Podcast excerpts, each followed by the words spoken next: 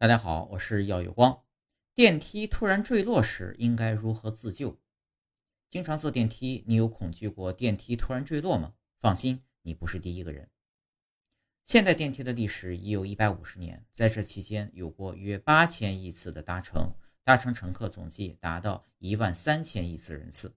这些人大多都曾幻想过自己会因电梯坠落壮烈死去，所以电梯坠落到井底的几率大吗？如果偶遇电梯故障，又该如何自救呢？电梯箱一般由钢丝缆绳牵引。为了安全，现代电梯有三根钢丝缆绳同时牵引轿厢，而理论上只需一根缆绳就能承受住整个电梯箱的重量。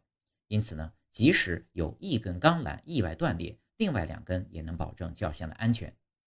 假使真出现三根缆绳断裂，电梯的超速保护装置会及时上线，它由限速器。安全钳、张紧装置三个部分组成。每座电梯都有额定速度限制。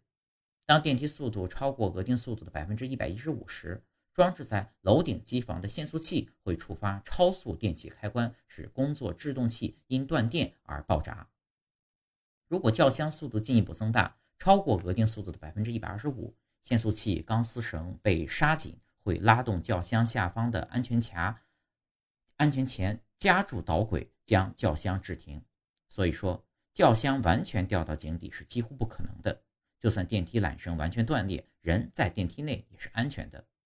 另外，电梯井底部还有个液压缓冲装置，即使轿厢掉到地上，缓冲装置也能自动触发，让轿厢像砸在棉花上一样，尽量减少对乘客的伤害。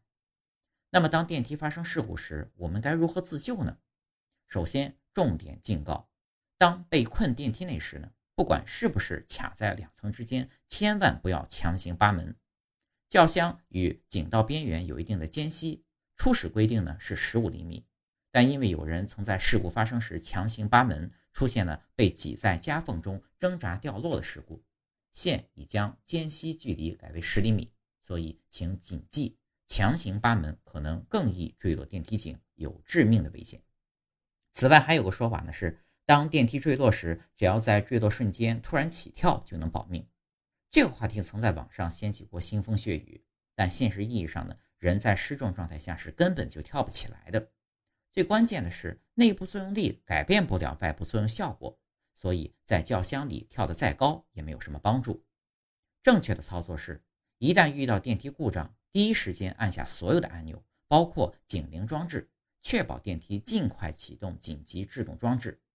接下来，如果电梯持续下坠，在有可能的情况下，应尽量退到角落，背部、手臂紧靠墙壁，保持屈膝。